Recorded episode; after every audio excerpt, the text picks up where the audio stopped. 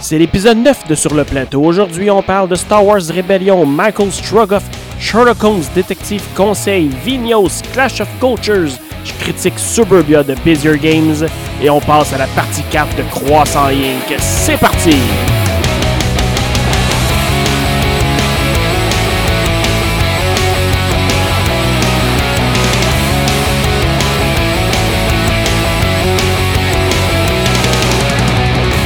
Hey, bienvenue Sur le plateau, ici votre animateur euh, Mathieu et bienvenue à ce nouvel épisode euh, du podcast. Aujourd'hui, on parle d'un paquet de jeux, encore comme d'habitude, d'un paquet d'expériences de jeu, une coupe de nouvelles et on va finir ça avec une belle critique du jeu Suburbia de Busier Games.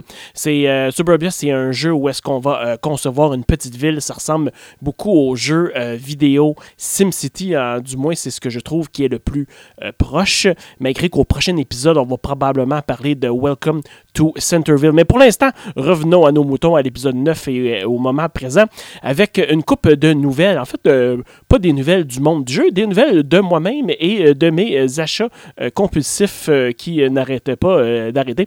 ça se poursuit avec Kickstarter cette année. Vraiment un grand début d'année pour Kickstarter. Beaucoup de choses qu'on voit, qu'on voit qui est différent de l'an passé. Il y a des trucs qui deviennent des, soit des, je pourrais dire des Kickstarter exclusives, donc euh, des sorties Kickstarter qui vont euh, qui n'iront pas en distribution donc euh, régulière dans les, dans les boutiques.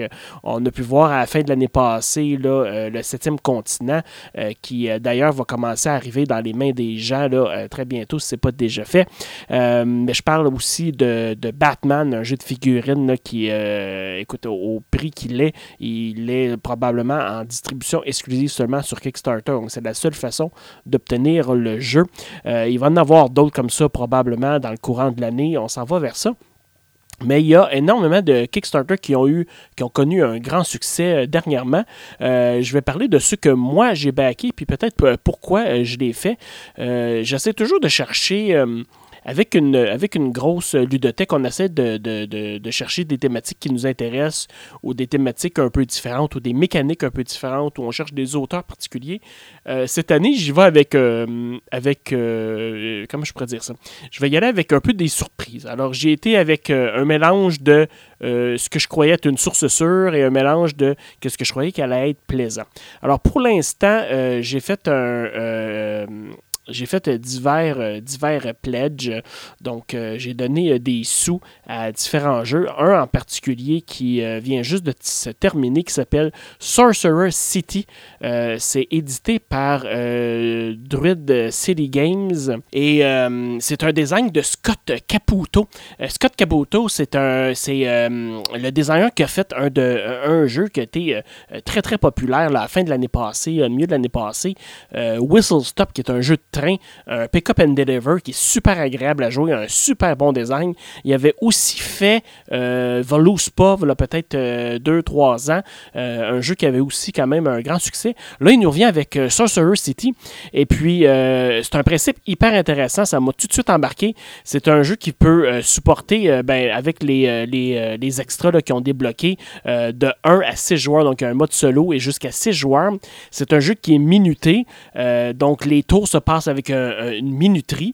Et c'est un mélange entre Dominion et euh, Carcassonne peut-être. On a donc des tuiles euh, qu'on va devoir acheter euh, tour après tour. On va commencer, tous les joueurs vont commencer avec un certain nombre de tuiles de départ. Et puis sur chacune de ces tuiles-là, il y a des quartiers d'une ville de magiciens. Donc dans le fond, ils ont seulement des couleurs, là, sont séparés par couleurs. Et puis sur certaines de ces tuiles-là, il, y a des, il y a des marqueurs qui représentent des façons de faire des points. Donc ça pourra être par exemple aligner trois tuiles rouges ensemble va donner un certain nombre de points ou en avoir, euh, euh, avoir deux tuiles, une à côté de l'autre, qui comportent un symbole de bouclier, va nous procurer des points. Donc, il y a toutes sortes d'ajustements possibles comme ça. Donc, chacun des joueurs va commencer avec un certain nombre de tuiles, va les placer dans son tour d'une certaine façon, va récupérer ses points. Ensuite, va venir une phase d'achat où on va ajouter des tuiles à notre main, puis on va défaire ce qu'on a déjà fait. On va rebrasser, comme, comme un card drafting, on va rebrasser notre main de tuile, puis on va repartir une nouvelle ronde, puis là, on va essayer de les replacer, soit d'une autre façon,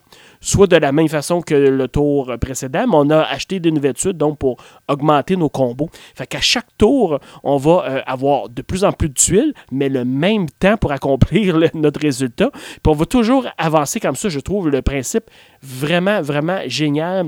Je suis euh, certain que ce jeu-là va connaître un succès euh, fulgurant. Je ne sais pas pourquoi. Il vient, je pense qu'il va venir chercher énormément de joueurs, surtout qu'il supporte jusqu'à 6 joueurs. Puis puisque c'est du simultané, je pense que ça va très bien, très bien fonctionner. J'ai vraiment hâte de le voir celui-là. Et il a débloqué un paquet de Stretch Gold, donc la version de luxe vient avec euh, des, euh, des, euh, des, metal coins qui ont été désignés par Mr. Connecton, donc le couple qui vit au Québec, là, qui fait des, des, illustrations incroyables, qui avait fait entre autres Santorini, puis qui a fait le cover de la nouvelle boîte de Brass, et puis qui a travaillé sur Charterstone, donc un, couple d'illustrateurs qui est hyper talentueux, qui commence à être reconnu partout dans le monde du jeu de société. Ils ont désigné ces, ces sous-là. Puis qu'est-ce qui est bien, c'est qu'ils peuvent s'empiler un par-dessus l'autre, puis ils, ils tiennent ensemble comme une pile, une pyramide, sont, sont superbes. Puis on a débloqué un paquet de tuiles supplémentaires. Puis qu'est-ce qui est bien dans ce drafting-là, euh, tu vas aussi pouvoir piger des tuiles avec des monstres, donc qui vont te désavantager. Donc tu sais que tu vas toujours repiger ce monstre-là. Là, c'est de la façon que tu te positionnes sur ton tableau. Est-ce que, est que tu vas toujours faire euh, le quartier rouge? Est-ce que tu vas faire euh, essayer de mélanger tes quartiers pour essayer de faire plus de points? Si tu fais des quartiers verts, c'est des quartiers magiques que tu peux transformer en d'autres types de points puis euh, il y a des objectifs de manche, des objectifs de partie. Donc ça a l'air d'être vraiment intéressant. Ça, c'est un qui m'intéresse euh, beaucoup, beaucoup. Euh, c'est Sorcerer City. Donc c'est Druid City Games, euh, Druid City Games qui ont connu euh, quand même un gros succès en livrant aux backers en début d'année euh, le jeu qui ressemble à Green Forest avec les images de contes de pour enfants, un jeu qui a eu une super bonne réception par son matériel puis par les par les illustrations, un très très beau jeu. Je ne l'ai pas essayé encore, il y en a vraiment bien, donc ils nous reviennent avec ce, ce, deuxième Kickstarter là, Sorcerer City. Vraiment vraiment très, très hâte de voir ça. J'ai reçu aussi par la poste un Kickstarter que j'ai fait l'an passé qui nous vient de Lucky Duck Games. Euh, Lucky Duck Games nous avait amené euh, Vikings Gone Wild, qui est un deck builder, euh, jeu de recrutement de cartes que j'apprécie beaucoup. Là, Zombie Tsunami, je l'ai pris parce qu'il y avait une thématique un peu rigolote. C'est des, des, cubes de zombies. ça vient vraiment un autre jeu qui, qui passe genre d'une application mobile à un jeu de société. ça va l'air bien euh, pour, euh, pour des jeunes enfants, pour une introduction au jeu de zombies, mais c'est dans le fond un jeu où est-ce qu'on va essayer de pousser notre chance. On va rouler des dés, on va avancer, on va essayer d'accumuler des, euh, des, zombies. J'ai ouvert la boîte, je ne l'ai pas encore joué, j'avais pris la version de luxe. J'ai trouvé que la qualité des cartes à jouer était peut-être un peu moins bonne que j'espérais, mais bon, sinon, l'ensemble du matériel avait l'air correct. Il n'y a pas grand-chose euh, dans ce jeu-là. C'est une toute petite boîte. Je m'attendais à une boîte de grosseur euh, régulière, aventurier du rail, là, euh, peu importe. Et puis, c'est vraiment une petite boîte. donc, j'ai hâte de voir ça. Je vais sûrement l'essayer les prochaines semaines. Ça a l'air quand même bien. Qu'est-ce que... ah oui, j'ai aussi j'ai complété un pledge pour euh, la deuxième édition de Endeavor. Endeavor, un jeu que j'aime beaucoup. J'avais la première édition de Hystary en français. Là, on revient avec une deuxième édition vraiment revampée au complet avec les auteurs originaux. Euh, c'est une nouvelle compagnie qui, euh, euh, qui, met ça sur le marché. Super belle qualité. Au début, je la regardais, j'étais pas certain. Je voulais garder ma version originale francophone. finalement, la version, il va nous permettre d'avoir donc un livret téléchargeable PDF en français. Il y a une, couple de, cartes d'objectifs qui sont écrits en anglais, mais il n'y a presque pas de texte. J'ai finalement craqué. J'ai été pour la nouvelle version revampée. C'est un jeu que j'aime beaucoup. Puis on tout refait vraiment euh, de A à Z. Là. Euh, ça reste le même jeu là, à la base, mais euh, les illustrations sont refaites. Le jeu est magnifique. J'ai vraiment hâte de voir la nouvelle version de Endeavor, un autre jeu que ça fait longtemps que les gens devraient jouer. c'est un jeu qui a, été oublié, mais c'est un excellent design. J'ai vraiment hâte de voir la version finale de, de Endeavor. Euh, qu'est-ce que j'ai euh, kickstarté aussi euh, dernièrement? Laissez-moi aller chercher mon compte. Je vais vous dire ça tout de suite. J'ai backé Chronicles of Crime. Le jeu m'intéressait beaucoup. Ici à la maison, la famille a beaucoup aimé Unlock, a beaucoup aimé les exits de game. je trouvais ça normal d'aller chercher Chronicles of Crime. Il y a beaucoup de gens qui s'interrogeaient sur l'intégration de, matériel informatique, entre autres un cellulaire dans ce cas-ci, dans un jeu de société. moi, venant du jeu vidéo, ça me dérange pas trop qu'il y ait un accessoire supplémentaire je veux dire, on a beaucoup, beaucoup de plaisir avec l'application pour euh, les demeures de l'épouvante, deuxième édition, le Mansion of Madness. Euh, fait que genre, je vois pas du tout euh, le problème de, d'utiliser donc le, téléphone pour, pour scanner les, cartes. Puis le fait de pouvoir avoir un certain nombre de scénarios téléchargeables le, pour, le futur, je trouve ça vraiment bien. Peu importe le nombre de temps que le jeu va être supporté. Il y a beaucoup de gens qui s'inquiétaient ah, qu'est-ce qui se passe là, dans 5-10 ans quand vous allez arrêter de supporter le jeu. Écoutez, si vous avez joué 5-10 ans à Chronicle of Crime, vous allez vraiment avoir euh, entré dans votre argent parce qu'il y a beaucoup de jeux que même quand ça fait euh, deux mois qu'il est chez vous, vous ne le jouez plus de toute façon. Fait que moi, j'ai vraiment hâte de recevoir mon Chronicle of Crime. Euh, il est beau.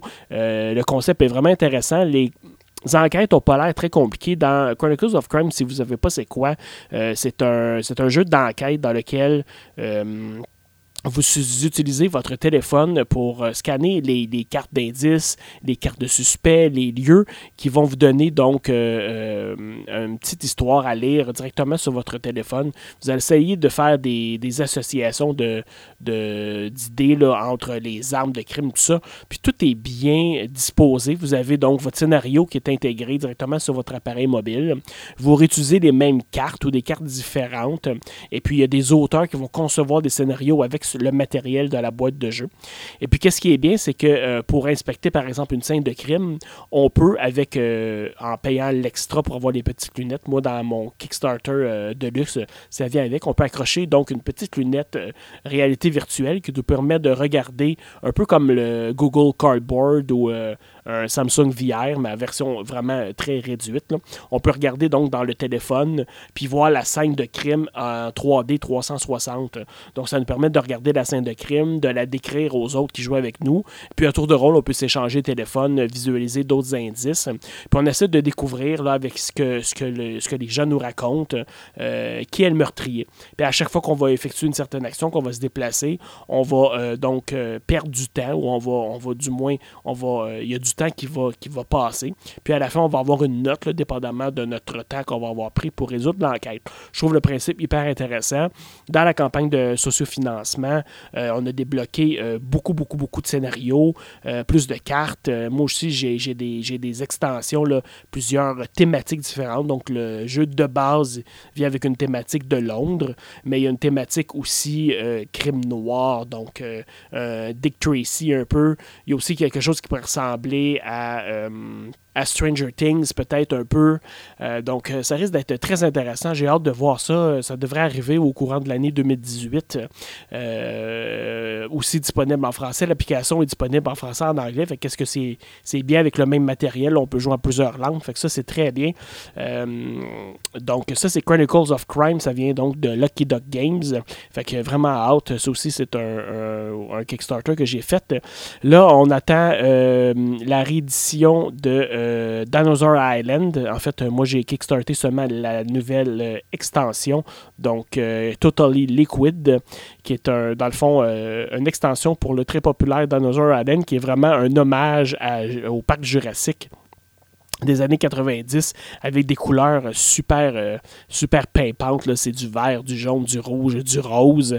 Très très beau visuellement si vous aimez le, style. Et très très très parc jurassique donc là-dedans on crée un parc de dinosaures. On invite des gens. Attention il faut bien euh, manager la sécurité du parc sinon vos euh, vos touristes vont se faire manger par les vélociraptors. Donc ça c'est très très bien. Ça va avec des petites figurines de dinosaures. Donc le la campagne de sous-financement pour la suite euh, est présentement en cours ou devrait finir bientôt. Ça devrait être euh, quelque chose de très populaire. Je pense qu'on y a fracassé déjà le million. On peut aussi prendre part à une version deux joueurs de, Dinosaur Island qui s'appelle le Duel aux arts. Donc, j'ai bien hâte de voir ça. Moi, je ne l'ai pas pris, mais c'est quelque chose qui pourrait être intéressant pour certaines personnes. J'ai été aussi intrigué parce que, comme vous, si vous suivez le podcast déjà depuis une couple d'épisodes, je parle d'un jeu que je suis en train de designer qui s'appelle Croissant Inc., dans lequel on va jouer euh, des boulangers qui gèrent leur boulangerie, une compétition de boulangerie.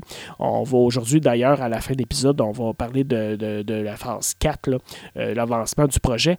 Et puis, euh, j'ai trouvé ça drôle. Il y a un jeu de bouffe, donc un jeu de nourriture où est-ce qu'on va jouer des pâtissiers, entre autres, qui s'appelle Sweet Mess. c'est présentement donc en campagne de socio-financement Kickstarter, dans lequel c'est très très beau. Là. On va prendre des ingrédients, puis on va faire des recettes, puis on a des points par les recettes réussies. Euh, très beau principe, ça ressemble un peu à ce que j'essaie de faire, euh, mais là, on a comme un timer, on a un peu plus euh, jeu de party, tout ça. Puis ça se concentre vraiment sur les recettes, on n'a pas de, drafting ou tout ça.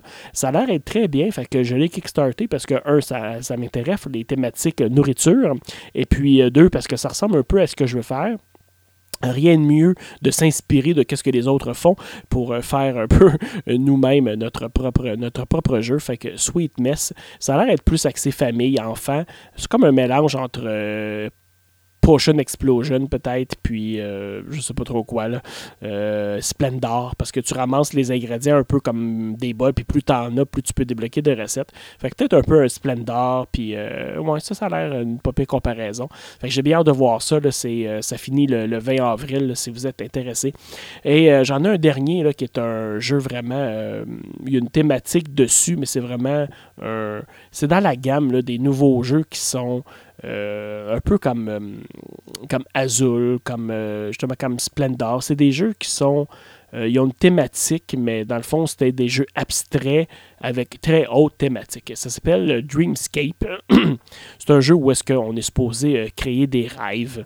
Et puis, euh, un beau, beau, beau visuel de, de, peinture water, peinture à l'eau, un, peu délavé.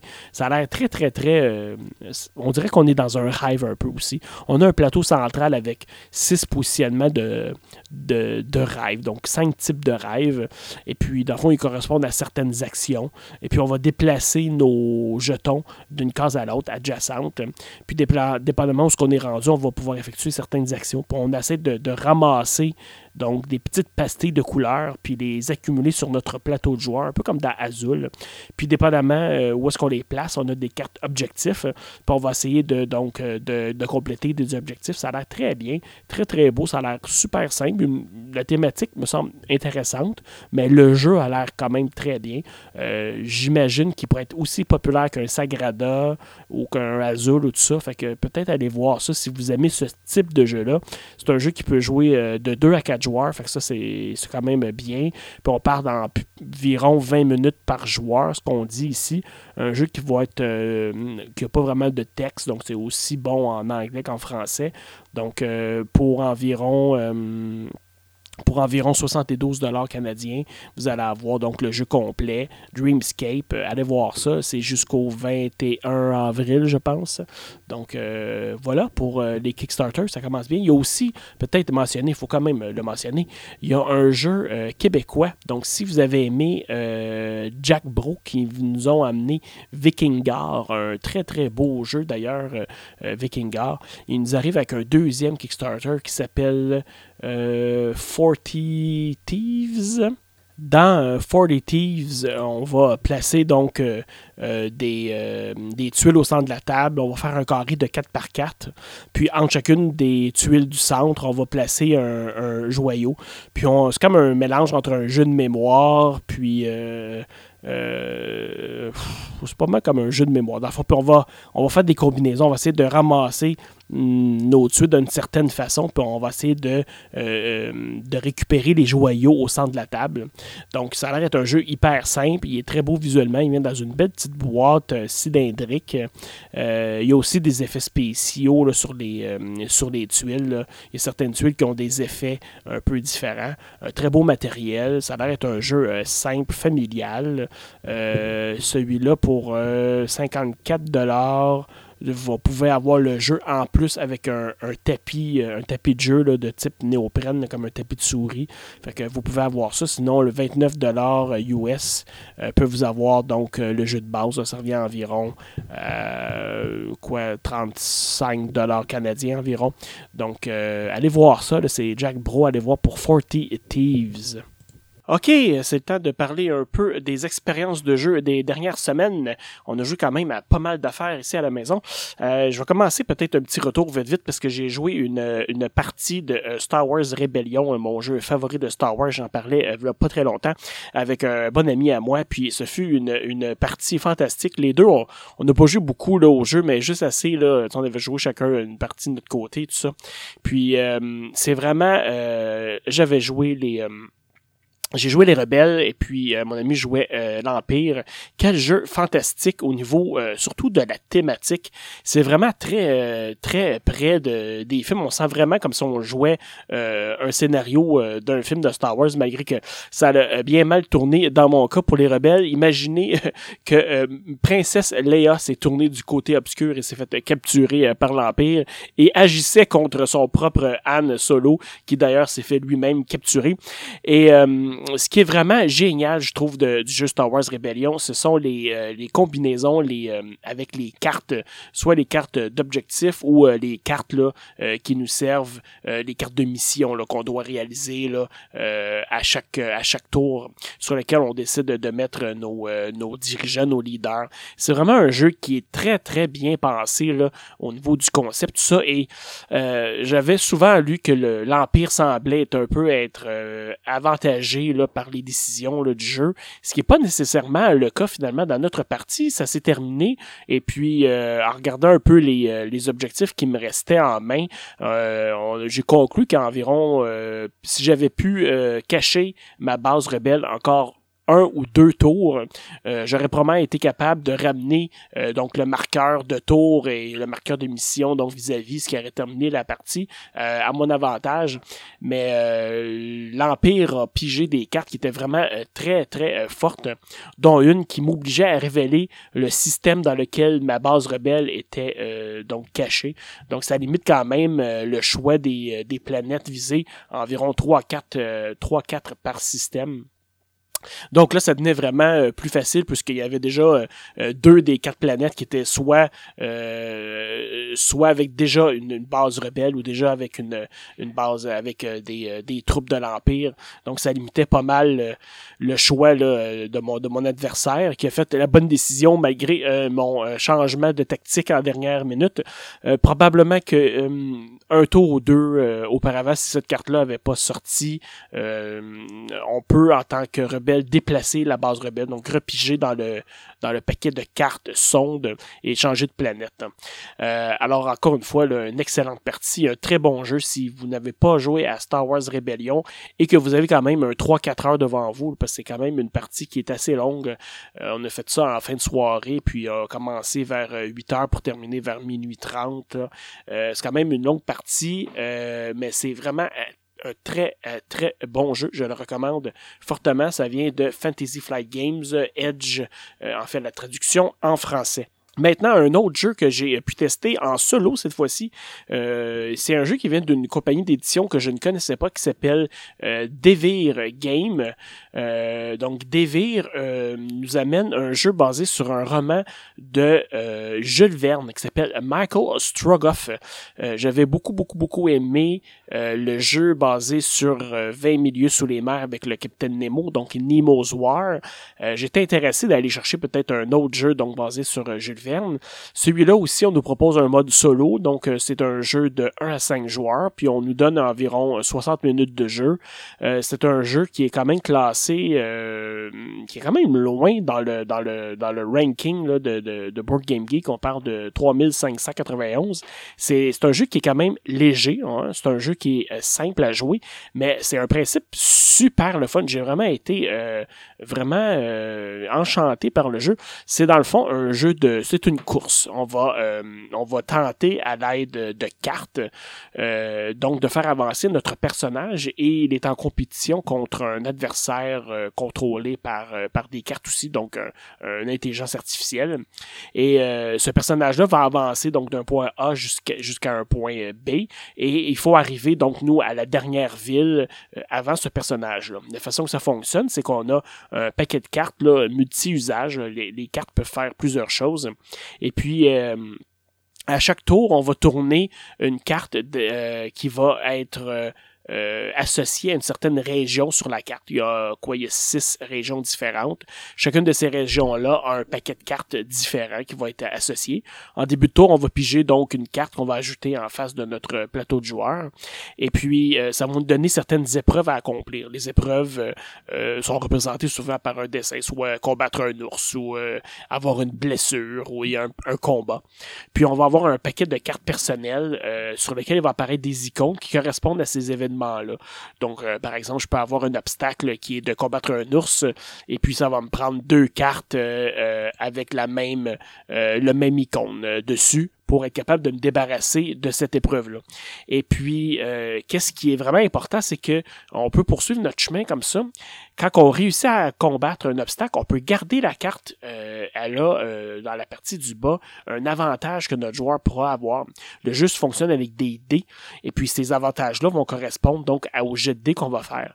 Donc euh, il y a certaines euh, certaines fois dans la partie on va brasser un dé blanc et puis euh, ce dé blanc va nous donner une certaine valeur et puis on pourra l'associer à une de nos cartes de, qu'on aura sauvegardé quand on va avoir réussi les épreuves c'est vraiment très bien fait. Notre personnage avance donc d'une case à l'autre, euh, quoi, il y a environ une dizaine de cases entre le début et la fin du jeu. Et tout ça est séparé donc par six régions différentes. Chacune de ces régions-là des cartes qui ont des difficultés d'obstacles un peu différentes. Plus on avance, plus ça devient compliqué.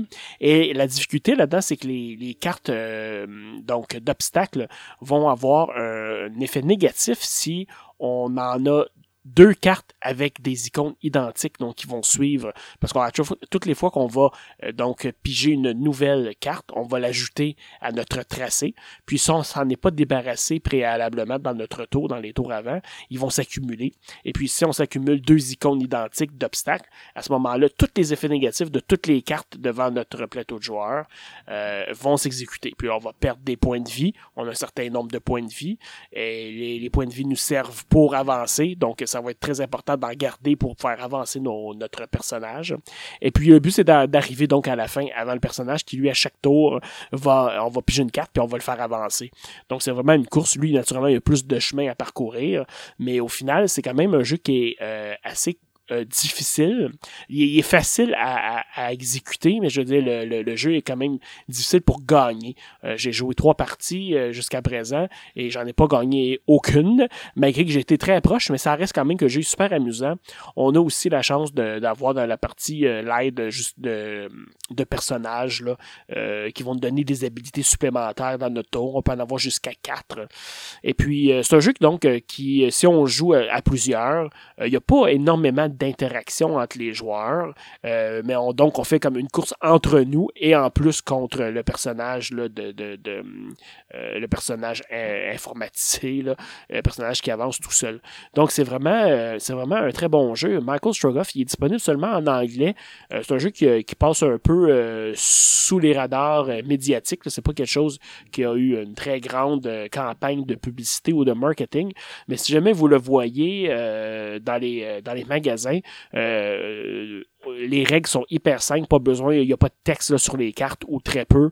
Euh, donc euh, c'est un jeu que je conseille vivement si vous aimez le, type là, pousse ta chance avec un peu de de, gestion de, d'une main carte. C'est vraiment très très bon. Il y a un peu de dés, mais c'est, à peine dans le jeu, c'est, ça bouge pas au niveau de la chance de tant que ça. c'est un jeu qui a quand même un peu de stratégie dans l'ordre où on va jouer nos cartes. Donc, euh, Michael Strogoff de Dever Games, euh, je le recommande. J'ai vraiment euh, beaucoup aimé ça. Maintenant, un autre, un autre jeu qui, a fait, qui a fait un petit tour sur notre table dernièrement, c'est Sherlock Holmes Détective Conseil. Si vous ne connaissez pas Sherlock Holmes Détective Conseil, c'est une boîte dans laquelle on a vraiment une aventure de Sherlock Holmes, un peu comme les aventures dont vous êtes le héros. On va nous fournir un carnet d'enquête, on va nous fournir une carte de Londres, on va nous fournir un annuaire euh, avec euh, des adresses et tout ça. Et puis, on va être capable, donc, en lisant le carnet d'enquête, de euh, poser des, questions. En fait, on va se poser des questions à nous-mêmes et on va vérifier dans, donc, dans, dans le cahier d'enquête un certain numéro qui va correspondre souvent aux adresses des endroits où on va se promener dans la ville de Londres. Et puis, on va avoir ou non un texte à lire qui va nous donner des indices. Donc, on va poursuivre notre enquête comme ça. Il n'y a pas vraiment de, de nombre de tours, il n'y a pas de temps calculé, mais on va prendre le plus d'indices possible. On va essayer de se faire une idée sur quelle est la, cause du meurtre, où est-ce que ça a eu lieu, à qui on pense. Euh, Sherlock Holmes va nous donner donc euh, une, euh, une piste là, au début de la partie, et puis il va nous dire bon qui a tué tel personnage et pourquoi. Et puis, euh, une fois qu'on va avoir joué assez tôt, quand on croit qu'on a trouvé la, réponse à l'énigme, on va se comparer notre résultat euh, aux déductions de Sherlock Holmes. On aura aussi une, liste de questions qu'on devra répondre qui vont nous donner un pointage. Euh, mais c'est extrêmement difficile. On, s'entend, euh, Sherlock Holmes a toujours raison et en très très peu de, de en très très peu de questionnements. Donc euh, souvent pour Sherlock Holmes, en trois ou quatre euh, déductions, il va avoir trouvé qui est le criminel. Pour nous simples communs des mortels, c'est beaucoup plus complexe. la dernière fois, donc pour cette partie-là, on a joué donc la première enquête du jeu. c'est le jeu d'Hystérie. Donc c'est la première version. En fait c'est la deuxième édition. je crois qu'on a. En fait la première enquête on a dû faire euh, à deux, euh, deux heures et demie d'enquête, peut-être trois heures, euh, pour finir avec un médiocre zéro. Donc, on a fait 90 points, je pense, sur les 100. Donc, on avait pas mal une idée de ce qui se passait. mais Sherlock Holmes le fait tellement plus vite que nous qu'on perd des points quand on a suivi trop de pistes. Donc, les pistes correspondent au numéro des chapitres qu'on a lu dans le carnet d'enquête. Donc, ça nous a ramené donc à zéro, mais on peut très bien voir qu'on peut faire des pointages négatifs.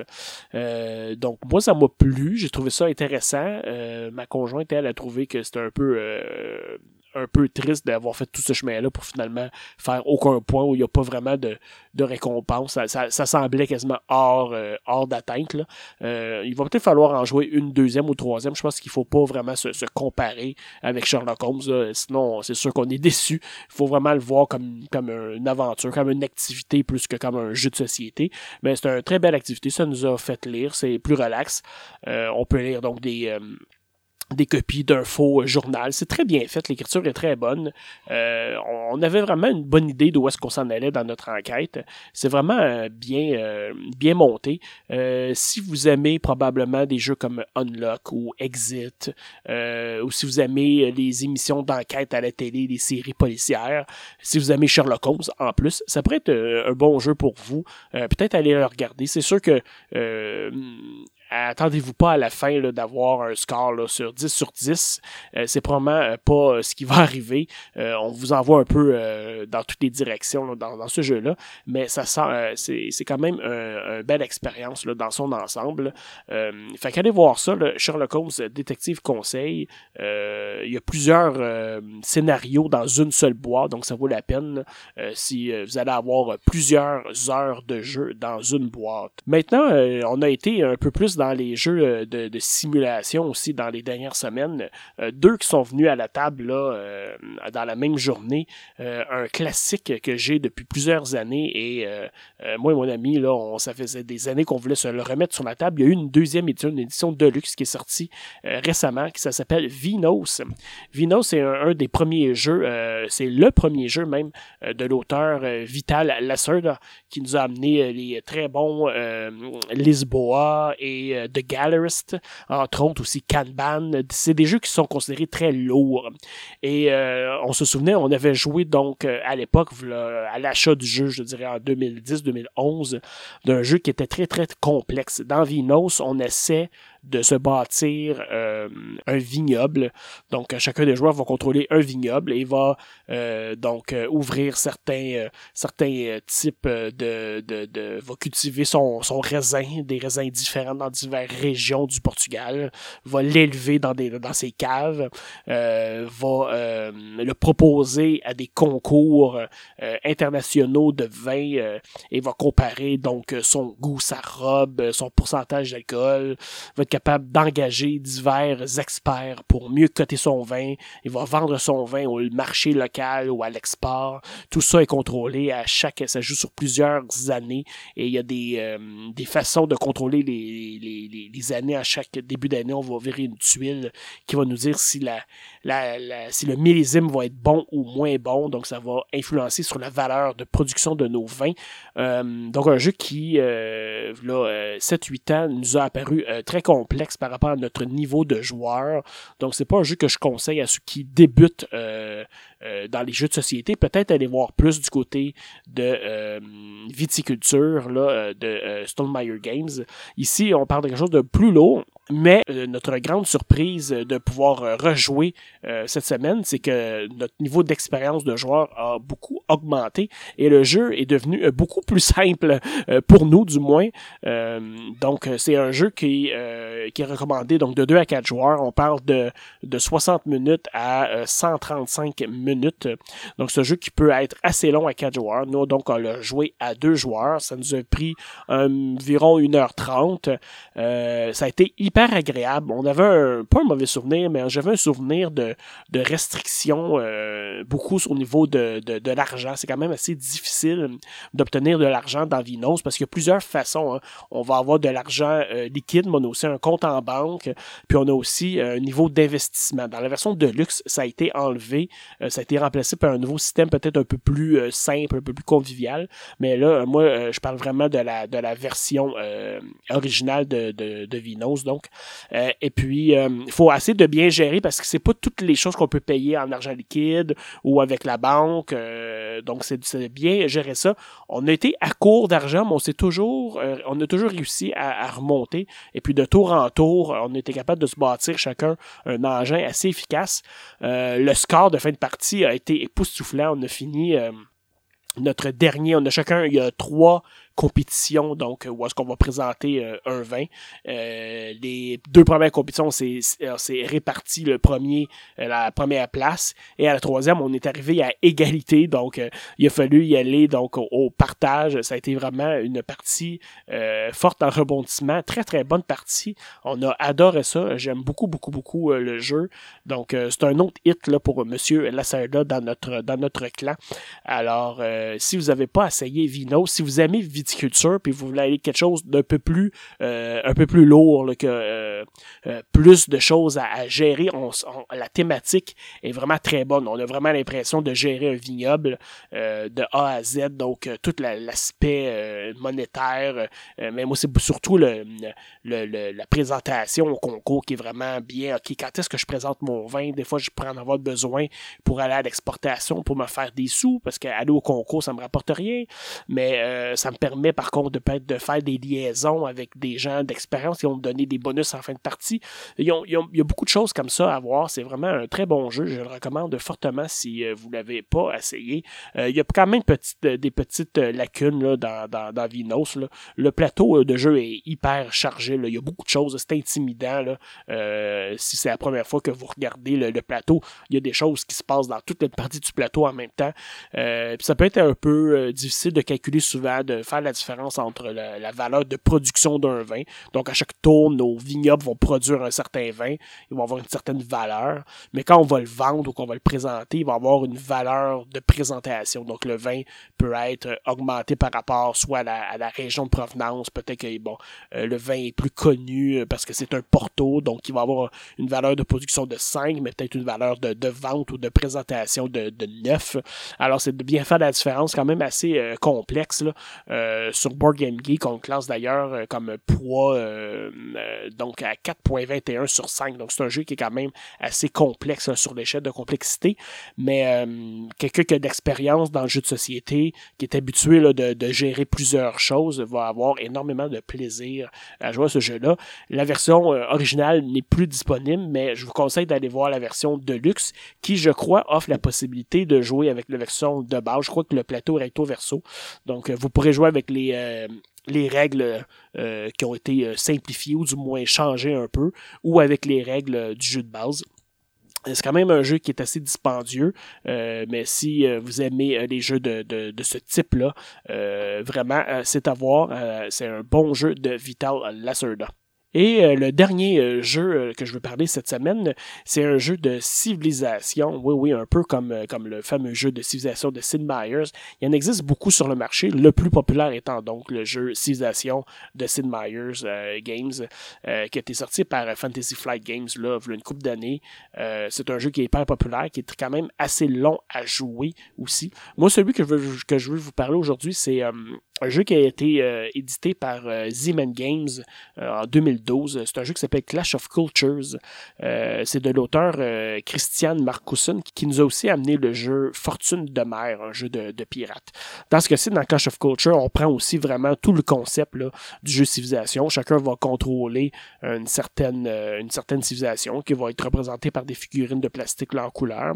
Et on va avoir un, divers terrains qui, sont, qui sont des tuiles sur le plateau. Une certaine partie va être faces cachées qui seront donc à explorer et d'autres faces visibles, euh, le, plateau de base. Et chaque joueur va avoir un plateau individuel avec des développements qui se trouvent à être des avancements technologiques ou philosophiques ou euh, euh, la science, tout ça. Tout le monde aura le même plateau, donc avec les mêmes développements. Et à chaque tour, on va euh, avoir donc trois actions qu'on pourra répartir entre le mouvement de nos troupes, euh, le développement euh, donc de notre plateau de, de civilisation, ou même on pourra aussi s'en servir pour changer l'humeur de notre ville, donc la rendre plus performante ou aller chercher des ressources donc sur des cases avoisinantes, donc soit de la nourriture, du minerai ou du bois, donc ou de l'or. c'est un jeu donc très typique civilisation, c'est quand même très bien euh, c'est un jeu qui, euh, qui est quand même euh, rapide pour un jeu d'utilisation. On parle de 180 minutes, 2 à 4 joueurs. Ça peut peut-être monter à 240 minutes là, à 4 joueurs. Ça peut peut-être être un peu plus long. mais nous, à 2 joueurs, on l'a fait en 1h30, 1h45, 2 heures avec les, les, règles. On avait chacun lu les règles avant de le jouer. c'est un jeu qui, je crois, par contre, n'est plus édité présentement. Je crois que Philosophia, qui faisait la version francophone, donc Asmodée, euh, l'a discontinué, mais euh, un œil là-dessus. D'après moi, c'est, en fait même euh, Fortune de mer l'ont discontinué, donc les deux jeux du même auteur. Je ne serais pas surpris qu'un autre éditeur aille chercher ce, cette licence-là et peut-être en fasse une édition Kickstarter de luxe, puisque ça a l'air être dans l'air du temps présentement de, de, faire ça. mais si jamais vous mettez la main sur une version usagée, je vous le recommande fortement parce qu'il est probablement le jeu le plus facile d'approche pour quelqu'un qui veut s'initier au jeu de civilisation. Euh, c'est sûr qu'il y, a, euh, y a quand même euh, énormément de, de, choses à lire parce que sur des plateaux de joueurs, il y a énormément de développement. Donc, et tout ça est, euh, peut se combiner ensemble. Donc, il, peut y avoir une synergie entre différentes choses. Peut-être au début, la première partie, euh, prenez-la comme une partie d'apprentissage, mais euh, déjà, j'ai dans la tête de, de, rejouer une autre partie et il y a des choses que je ferai différemment. Donc, euh, c'est vraiment très bon et tout est représenté comme dans un peu comme vraiment comme dans le jeu, jeu vidéo. On va avoir des troupes de barbares qui vont apparaître on peut faire du combat euh, naval, on peut développer euh, des bateaux, on peut développer notre armée. Tout est représenté, par le même type de figurine, par contre. Vous n'irez pas chercher euh, le détail d'un autre jeu d'utilisation beaucoup plus large où chaque, euh, chaque type d'unité militaire va être représenté par une figurine différente. Là, on a représenté euh, les, les, les, soldats, ils sont tous identiques, c'est juste la couleur qui change. Mais qu'est-ce qui est bien, c'est qu'au niveau de la colonie de la ville, on va avoir des euh, figurines de plastique qui vont représenter divers bâtiments qu'on pourra construire. Et ils sont faits de façon où est-ce qu'on peut, on a notre colonie de base qui est donc un cercle, et on peut construire nos bâtiments bâtiment alentour. Donc, au fur et à mesure où on en ajoute, ils vont donc se coller alentour de notre colonie de base. Ça fait très beau visuellement sur le plateau. À deux joueurs, il y a naturellement moins de terrain à découvrir, mais à quatre joueurs, on a quand même énormément de variabilité dans notre jeu, puisque les tuiles sont mélangées aléatoirement et posées face cachée. On a juste quelques restrictions quand on les tourne. On peut naturellement pas amener notre colon à plonger dans l'eau. Euh, donc, on devra la tourner de côté pour mettre l'eau vers l'extérieur. Mais euh, c'est vraiment très, très bien. Euh, Une fois qu'on a fait un premier tour, les, les tours vont extrêmement rapidement parce qu'à notre tour, on va donc faire trois actions, puis c'est tout de suite à l'autre joueur à jouer. On a aussi des cartes objectifs qu'on peut accomplir au fur et à mesure que la partie avance. On va avoir aussi des cartes qui vont nous permettre de soit nous aider dans notre, dans notre partie ou qui auront une double fonctionnalités qui pourront donc être ajoutées à nos combats. Combats, encore une fois, qui se font de façon très très simple. On brasse un nombre de dés par rapport au nombre de figurines qui attaquent. La partie euh, qui va défendre va faire la même chose. Un 5, euh, un 5 et plus va toucher, va faire une touche et va enlever carrément une figurine de l'adversaire. Euh, donc, on divise toujours notre montant par 5. Donc, si on a 10 euh, sur 2D, ben, on pourra faire deux touches. Et puis, euh, la partie défense va faire la même chose. On aura des moyens de, de, changer un peu ça. Donc, en faisant du développement technologique militaire, on pourra peut-être augmenter le nombre de touches qu'on pourra faire avec un dé, tout ça. Alors, tout ça est vraiment très, très bien fait. On joue sur 6 époques. Dans chacune des époques, il y a 3, trois tours. Donc, dans chacun des tours, on joue euh, trois actions. Donc, euh, ça va très vite. Donc, comme je disais, à deux joueurs, c'est un jeu de civilisation qui peut se passer en dedans d'une heure trente. Euh, deux joueurs qui connaissent bien le, truc. C'est vraiment très bon. Je trouve ça dommage que, que, que présentement semble l'avoir discontinué, mais ça va peut-être revenir. C'est peut-être que c'est va y avoir une deuxième édition qui va revenir. Du moins pour l'instant, l'auteur avait pas l'air de savoir qu'est-ce qui arrivait avec sa licence. mais c'est quelque chose que si vous le voyez, je, suggère d'aller le prendre parce que c'est quelque chose qui euh, est pas euh, qui est rare et qui n'a pas de nouvelles comme quoi ça va être réédité. Donc euh, voilà, c'est quelque chose, euh, c'est quelque chose qui, qui, qui, qui va peut-être arriver, euh, mais peut-être pas tout de suite. Donc je le recommande fortement, Clash of Cultures, si vous aimez les jeux de qui sont rapides, c'est vraiment quelque chose à aller voir. Moi j'ai beaucoup beaucoup aimé ça. J'ai hâte à ma deuxième partie. Maintenant, ça va être le temps euh, d'aller voir notre jeu de la semaine. Aujourd'hui, je vous présente aussi un autre jeu dans le type simulation, un jeu de simulation qui me fait penser énormément au jeu SimCity sur PC, un de mes jeux favoris. C'est le jeu Suburbia, c'est de Busier Games. On va écouter euh, un résumé des règles et ensuite je vous reviens avec ma critique. C'est parti. Suburbia est un jeu de 1 à 4 joueurs euh, qui peut durer jusqu'à 90 minutes, euh, qui a été édité par Bezier Games et qui a été désigné par Ted Alspack.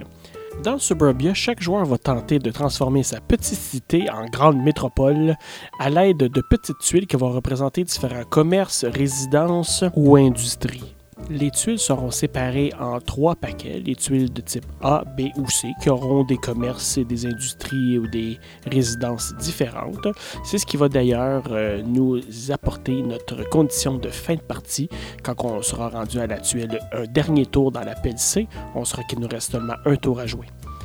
À chaque tour, chacun des joueurs va donc regarder sur l'offre des tuiles disponibles sur le marché des tuiles, va en payer le coût et en plus peut-être un coût supplémentaire, va la placer sur son plateau, va récupérer les avantages ou les inconvénients des tuiles qui sont adjacentes euh, à la statue posée, qui pourraient être soit dans sa ville à lui ou la ville de ses adversaires, va avancer des marqueurs de population ou revenus sur son plateau et va pouvoir ensuite augmenter le marqueur de population sur le grand marqueur de population.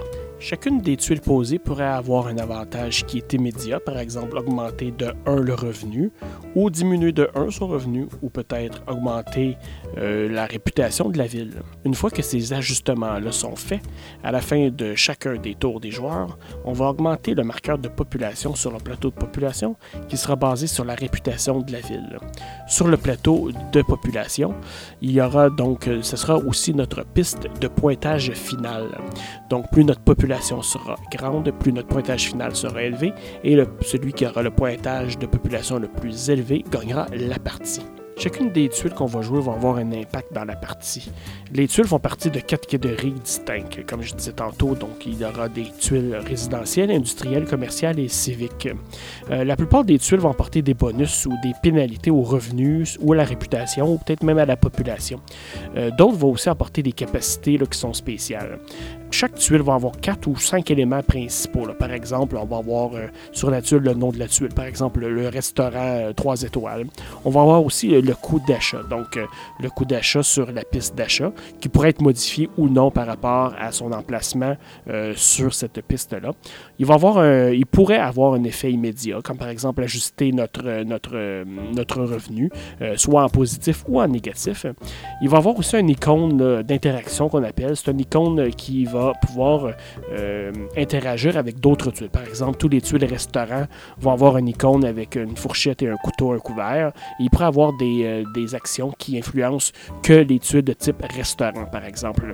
On va avoir aussi un effet conditionnel qui va être au bas de la tuile. Cet effet-là va souvent euh, s'exécuter alors qu'une autre tuile sera placée à côté d'elle ou quand cette tuile même sera placée à côté d'une autre.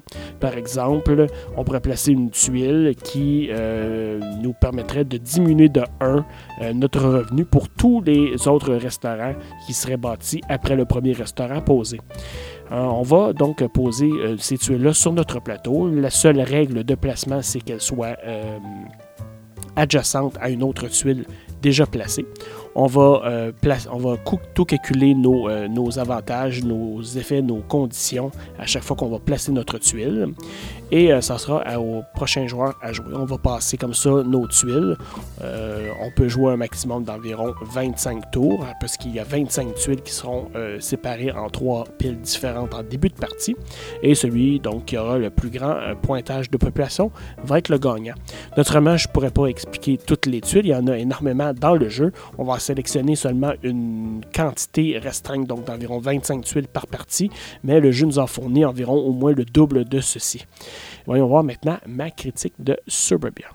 Ok, super. Euh, j'espère que vous avez compris un petit peu comment fonctionne Suburbia. Dans le fond, c'est très très euh, C'est un jeu que j'aime beaucoup justement par euh, sa, simplicité au niveau de l'exécution des actions. Dans le fond, on, a seulement quatre choses à faire dans notre tour, puis il y en a beaucoup qui se font un peu automatiquement, comme par exemple remplacer la tuile sur, l'offre de tuiles. c'est quelque chose qui se fait assez bien. Mais commençons par, le début au niveau de la critique, puis je vais vous donner un peu, plus mes commentaires au niveau du, gameplay Tantôt, on va commencer par, euh, le matériel. Euh, ce matériel qui est fonctionnel, euh, j'aime beaucoup les, euh, moi, j'aime beaucoup les tuiles. Elles sont simples, les dessins sont, sont 2D. Il n'y a, pas, a pas énormément de détails, mais tout ce qui est écrit, les icônes, c'est quand même assez clair la façon que, ce que c'est fait. Euh, c'est des tuiles octogonales de style euh, Carcassonne qui sont fournies dans la boîte. Il y en a beaucoup qui sont fournies. sont tous ou presque différents. Il y en a beaucoup. Ben, il y en a quelques-unes qui reviennent à deux ou trois exemplaires, comme les tuiles de base, par exemple, ou des trucs comme ça. Mais sinon, il y en a beaucoup de différences, ce qui fait qu'il y a énormément de, rejouabilité. Euh, mais sinon, au niveau du matériel, y a, le jeu vient avec trois plateaux euh, principaux. Euh, un sur lequel on a notre, notre offre, notre marché de biens immobiliers, là, où est-ce qu'on va déposer les tuiles qui seront en vente. Au-dessus de ça, on a un endroit pour mettre les, les objectifs communs de fin de partie. on va en mettre un certain nombre, on va en mettre un par nombre de joueurs, dans le fond. Donc, si on est deux joueurs, on va en mettre deux, trois à trois et quatre à quatre joueurs. puis on a une petite place là, pour mettre les, euh, les, trois tuiles de base. Euh, fait que ça, ce plateau-là est quand même bien. C'est fait comme un triangle. C'est un peu un choix étrange, comme, euh, comme type de plateau. Les deux autres, par contre, sont, sont un, peu, un superflus. On, ça vient avec deux autres donc, triangles, deux autres parties. un sur lequel on met nos trois piles de tuiles, les A, les B, les C. bon, les, ces tuiles-là auraient pu être mis complètement juste à côté du plateau principal, que ça n'aurait pas changé grand-chose. C'est un peu un, morceau de carton un peu superflu. Puis, mais quand même un peu moins que le troisième, qui est tout simplement une section où mettre l'argent supplémentaire, donc la banque. il sert carrément à rien. Moi, souvent, plus qu'autrement, je le mets même pas. Je vais juste mettre mon argent séparé en tas à côté sur la table. le, plateau de pointage, donc celui qui tient compte de la population, il est un peu euh, plate aussi. Il est un peu euh, simple. On a dans le fond euh, les chiffres de 1 à 100 sur une échelle en zigzag. il aurait peut-être aurait peut-être été mieux avec un peu plus de design, je pense. C'est un peu simpliste. Par contre, il est fonctionnel. on a sur, sur cette piste-là, d'ailleurs, quelque chose qui est quand même important au niveau du, du, jeu que j'ai peut-être pas mentionné dans les règles. Je vais vous expliquer ça tantôt. Il y a des petites lignes rouges à certaines étapes d'avant dans la population. On va revenir à ça tout de suite après. Sinon, euh, les règles sont bien faites. Euh, on parle de règles de euh, 3-4 pages. Donc, euh, c'est justement une grande feuille pliée en deux. Fait qu'au niveau des règles, c'est écrit très petit, par contre, là, dans, les, euh, dans les instructions. Euh, mais c'est simple à comprendre. Vous pouvez aussi écouter une petite vidéo là, sur Internet, ça va assez bien. Sinon, c'est le, le, le, le, summum de, de, de, la subtilité dans les, dans les règles. Ce qui est difficile dans le jeu-là, c'est vraiment de, comprendre les interactions entre les différentes tuiles. Mais puisqu'on en parle, passons tout de suite donc, au gameplay, au jeu comme tel. Euh, qu'est-ce qu'on en pense? que, euh, moi, j'aime beaucoup, euh, j'aime beaucoup tous les jeux que euh, on peut se monter un engin euh, économique. Ça, c'est quelque chose que j'aime beaucoup. D'ailleurs, euh, c'est pour ça que le jeu que j'essaie de désigner, le Croissant Inc., a en partie ce, genre de mécanisme-là. j'aime beaucoup ça quand on peut ajouter des, fonctions à notre, plateau de joueurs qui nous permettent donc d'augmenter nos revenus à chaque tour, d'essayer de, de, de, bien, avec, de bien euh, de bien monter euh, tout notre jeu par rapport à ce qui est disponible présentement. Ça, c'est vraiment euh, des jeux que j'aime beaucoup. Puis dans Suburbia, on est, on est vraiment, euh, on est vraiment gâté là-dedans. Euh, il y a beaucoup, beaucoup de tuiles différentes qui ont des interactions entre elles. Et il y a beaucoup de façons de faire des beaux, des beaux combos. Hein. On peut en faire autant sur notre plateau de joueurs quand on place nos, éléments de ville. Autant on peut en faire aussi avec les plateaux des autres. Fait faut regarder un peu ce que les autres ont placé euh, pour essayer de voir si la tuile qu'on va placer dans notre banlieue à nous va être avantagée par les tuiles que nos adversaires euh, vont avoir. Et aussi, euh, en même temps, ça nous permet d'aller peut-être acheter une tuile ou défausser une tuile qu'un adversaire aurait besoin. Fait qu'un peu au niveau stratégique, là, il y a peut-être quelque chose là, à faire à ce niveau-là. ce que j'aime aussi beaucoup de Suburbia, c'est le, fait qu'on te pousse à, construire une ville avec la plus grande population possible, mais on a des mécanismes dans le jeu qui permettent de, ralentir un peu ta progression. C'est ce que je parlais un peu tantôt dans, avec la, piste de pointage, donc la piste qui tient compte euh, de la population. Il y a des lignes rouges qui séparent certaines, euh, certaines sections donc, de ce plateau-là. Une fois que notre population dépasse une de ces euh, lignes rouges-là, automatiquement, on doit réduire de 1 notre réputation et notre revenu. Ça fait en sorte que parfois, il y a on, peut, on peut décider de peut-être attendre avant de faire un certain, un, certain, certaine action dans un tour parce qu'on va peut-être être désavantagé d'avancer un petit peu trop vite. Fait que il faut bien jauger où est-ce que les où est-ce que tous les joueurs s'en vont pour être capable de dépasser ces lignes-là et de prendre euh, ce ralentissement économique-là euh, de la bonne façon. Fait que ça, c'est vraiment important là, euh, de vérifier ça. Et il y en a beaucoup plus on avance dans le jeu, plus ces lignes-là sont rapprochées. Donc, c'est, si on fait un, un 5-6 points de population dans un tour, on va aussi perdre un 4-5 euh, donc revenus et population. Fait que pour le prochain tour, ça peut être difficile de, s'en remettre. Fait que c'est de bien gérer euh, tout ça. Euh, autre chose aussi qui sont très importants, il ne faut pas perdre de vue les objectifs. On en a un qui est commun. On en a, pardon, on en a qui sont communs, on en a un qui est personnel. c'est vraiment une des plus grandes façons de faire des points dans le du moins, ça peut déterminer facilement un gagnant à fin de partie. il faut vraiment regarder ce qu'on a pigé et puis les objectifs qui sont communs. ça pourrait être, par exemple, tout simplement d'avoir le, plus grand nombre de tuiles résidences. ça pourrait être celui qui a le moins d'industrie va gagner. Puis là, on parle de pointage, c'est 10, 15, 20 points de victoire en fin de partie. C'est vraiment quelque chose qu'il faut regarder. On a aussi, chaque joueur a euh, trois petites tuiles qu'on appelle des tuiles d'investissement. Ces tuiles-là sont vraiment, vraiment à utiliser avec, euh, avec intelligence. Ça rajoute vraiment un bon petit twist au jeu. C'est une, une, fonction qui nous permet de réactiver une tuile qu'on a déjà placée une deuxième fois. Donc, par exemple, on a mis un parc qui a donné des points pour toutes les tuiles qui sont adjacentes. Ça nous donne de l'argent.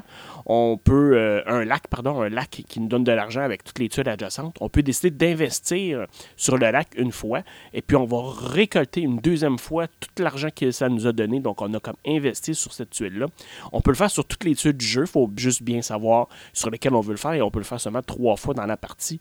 Mais euh, ça peut nous donner un très, très gros avantage d'aller investir sur la bonne tuile. Alors, ça, c'est à garder euh, très, très à, utiliser avec parcimonie. On peut les prendre parfois en début de partie pour essayer de, maximiser les effets à toutes les fois qu'on va euh, mettre une tuile qui est adjacente, parce que l'effet va se faire en double à toutes les fois, ou on peut l'utiliser une fois que euh, cette tuile-là a, utilisé déjà tout son pouvoir, puis on voudrait la, réutiliser. Fait que ça, c'est à pas perdre de vue euh, des jetons d'investissement, ça c'est vraiment bien. Qu'est-ce qu'on a aussi au niveau du gameplay? On a énormément de, de rejouabilité dans le jeu. il y a beaucoup plus de tuiles disponibles qu'il y en a, qu'on en a besoin dans la mise en place.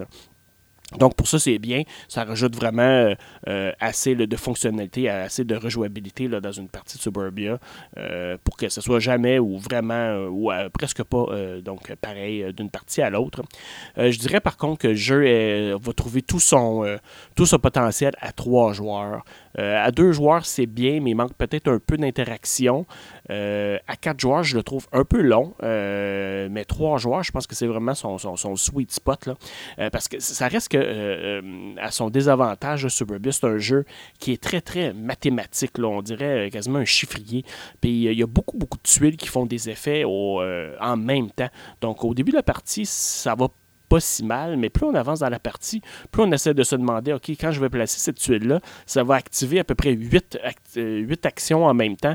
Donc, c'est de bien suivre. Parfois même, euh, on joue avec un papier, un crayon à côté pour euh, se rappeler où est-ce qu'on est rendu parce que ça, peut vraiment, ça peut vraiment briser la partie d'oublier d'exécuter de, une, de nos tuiles. Ça peut nous enlever beaucoup de pointage.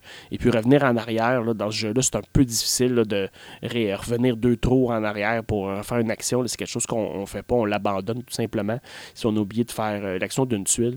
Donc, euh, c'est un jeu qui est euh, très mathématique. Si vous avez si vous n'avez pas le, calcul mental et puis le fait de suivre des combos, c'est peut-être pas à conseiller. Sinon, si vous aimez vraiment vous casser un peu la tête, puis de faire, de monter un engin de, économique super performant, c'est vraiment le jeu là, à, jouer. C'est probablement le, meilleur jeu de, de simulation de, villes qui existent. Il y en a plusieurs. Il y a eu, euh, il y a plusieurs années, euh, Sunrise City. Euh, ça venait de Clever Mojo Games. C'est un jeu où est-ce que tout le monde travaille sur la même ville, et puis il va placer des, euh, des tuiles en étage pour représenter des bâtiments. Ça eu un succès moyen, mais c'était au tout début euh, de Kickstarter. Là. On parle euh, probablement 2011-2010, un nouveau Kickstarter pour les jeux de société. C'est un des premiers Kickstarter qui avait eu lieu. Je, même plus, probablement que le jeu existe encore, ce serait à aller voir. Il existe aussi Urban Sprawl, donc qui avait été désigné par Chad Jensen, je pense, qui est le même qui a, euh, qui a fait Dominant Species chez GMT. Euh, moi, celui-là, je ne l'avais pas essayé. J'ai vu des critiques très mitigées. Beaucoup de monde qui l'avait aimé, d'autres qui l'avaient détesté. Par contre, euh, il nous revient en force avec un nouveau jeu qui s'appelle Welcome to Centerville. lui, je vais en parler dans le prochain épisode, dans l'épisode 10. Ça va être le jeu que je vais critiquer parce que ça va faire un bon lien entre les deux. Essayer de voir si son nouveau système donc nous plaît. donc, pour conclure, là, Suburbia, c'est un, super bon jeu, sérieux. il existe des extensions. pour moi, il y, a, Suburbia Inc. qui rajoute certaines fonctionnalités. Ça a l'air être une extension qui vaut la peine. Par contre, la deuxième extension, celle qui s'appelle Five Stars, vient avec un nouveau plateau de base qui rajoute des tuiles qui ont des étoiles. Et puis ces étoiles-là vont influencer l'ordre de tour et ça devient très, très chaotique. C'est très, très long à faire la mise en place de base. Je le recommande vraiment pas.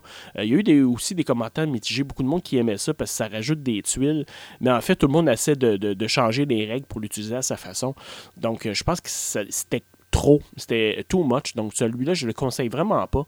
Si euh, vous allez avoir en masse de jeux dans le jeu de base de Suburbia, euh, donc euh, les extensions, c'est pas nécessairement nécessaire pour ce jeu-là. Je vous le conseille pas.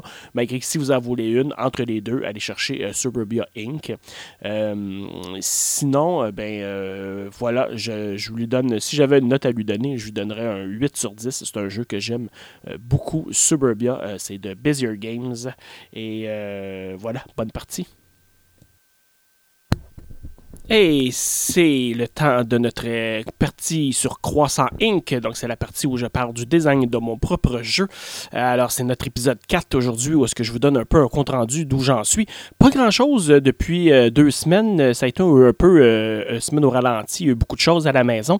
Par contre, j'ai trouvé une autre ressource euh, web que je vais partager avec vous sur le site là, de surleplateau.ca.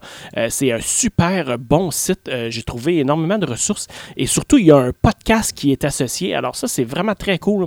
C'est le site de boardgamedesignlab.com. Euh, on a euh, des liens vers des ressources sur la création de jeux, un paquet d'entrevues avec des designers connus et surtout des épisodes de podcast où est-ce qu'on parle de design avec un paquet d'acteurs du milieu. Donc, euh, Jamie Stegmaier, qui est le, designer de, site et viticulture, Tom Vassell, qui, qui critique depuis beaucoup d'années, Rado, Rob Davio, qui nous a amené les les, legacy de Pandémie, tout ça, Matt Leacock, euh, donc le designer de Pandémie. Il y a énormément de bons podcasts et tout est anglophone, mais il donne vraiment un bon point de vue euh, du niveau des designers de longue date ou des designers de, plus récents. On parle de toutes choses là-dedans, de, balance entre les joueurs, de, combat, de Kickstarter, de, gestion de ressources. Alors, je vais laisser le lien là, sur... Euh, euh, sur euh, la, partie là, en lien avec cet épisode-ci, euh, donc sur, le site sur le plateau.ca. Puis allez voir ça, boardgamedesignlab.com. Fait que j'ai lu beaucoup, j'ai écouté énormément, je prends des notes.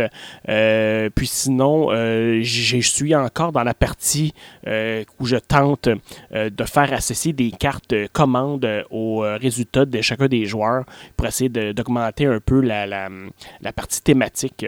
je trouve que de sélectionner nous-mêmes nos clients est un peu euh, contre, euh, contre la nature de la thématique d'une boutique.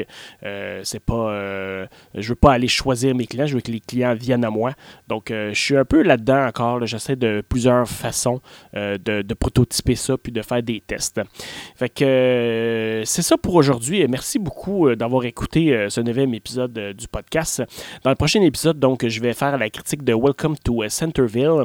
On va parler encore de croissant, une coupe d'expérience de jeu aussi euh, que j'ai déjà accumulé, euh, qu'on va parler ensemble. Et d'ici ce temps-là, visitez-nous euh, sur facebook.com oblique sur le plateau. Allez voir notre page web sur le plateau.ca. Et puis, continuez de jouer parce que c'est vraiment super agréable. Trouvez-vous des gens, faites-vous un groupe, découvrez des nouveaux jeux, essayez les plus anciens et continuez de gamer. Merci et à la prochaine.